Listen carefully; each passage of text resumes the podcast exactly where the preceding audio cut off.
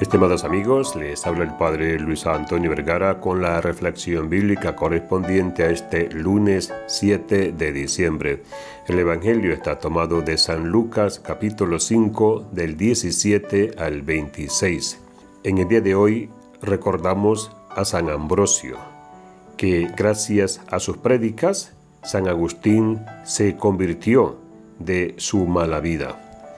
Ambrosio nació en el año 339 en Tráveres, Alemania. Su padre, que desempeñaba el cargo del prefecto de las Galias, falleció cuando Ambrosio tenía 14 años, por lo que se vio obligado a trasladarse a Roma junto con su madre y hermanos.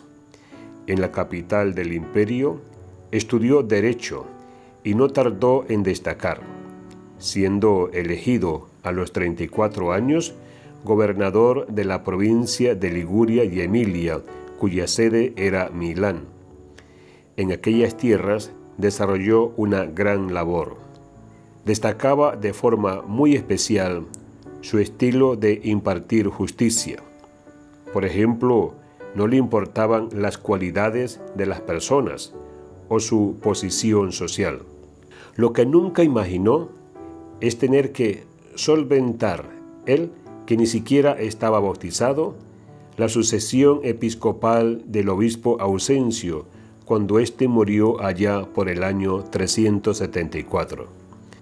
Era una época en que los ánimos estaban muy caldeados por los estragos que el arrianismo causaba en el universo cristiano. Ambos bandos, cristianos fieles y arrianos, optaron por proponer al gobernador que se convirtiera en su obispo. En aquellos tiempos eran las comunidades locales las que elegían a su propio obispo. Sorprendido, Ambrosio alegó su condición de catecúmeno para rechazar la propuesta de ser obispo. Sin embargo, según la leyenda, un niño gritó, Ambrosio, obispo, y así terminó aceptando.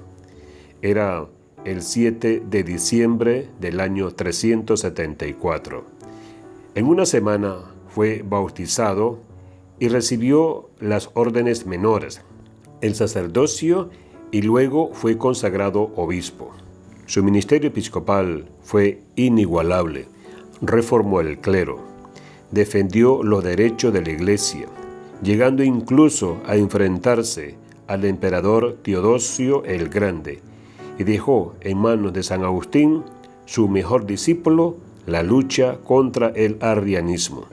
Su herencia perdura.